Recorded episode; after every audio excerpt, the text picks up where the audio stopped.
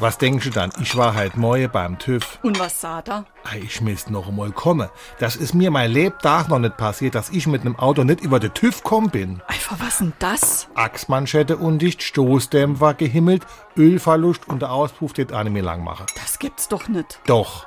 Aber doch nicht bei einem drei Jahre alter Auto. Was hast dann du doch gesagt? Ja Gott, was soll ich schon gesagt haben? Ei der Daus, han ich gesagt. Ei der Daus. SR3. Warum wir so reden. Wie man schwätze.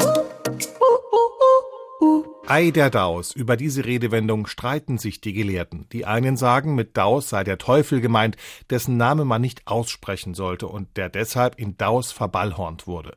Genauso wie manche Menschen Scheibengleister sagen, aber eigentlich was ganz anderes meinen. Bei Ei der Daus gibt es, wie gesagt, zwei Erklärungen. Neben der erwähnten Teufelsumschreibung soll Daus vom Kartenspielen kommen. Mit Daus wurde schon im 12. Jahrhundert die höchste Spielkarte des deutschen Kartenspiels, das Ass, umschrieben. Das Wort soll aus dem Nordfranzösischen entlehnt worden sein und eigentlich deux, also zwei bedeuten. Auch beim Würfeln soll die zwei mit Daus bezeichnet worden sein. Ob jetzt vom Würfeln oder vom Kartenspielen, Ei der Daus gehört zu den Redensarten, die auf die rote Liste gehören, denn kaum noch jemand verwendet sie. SR3.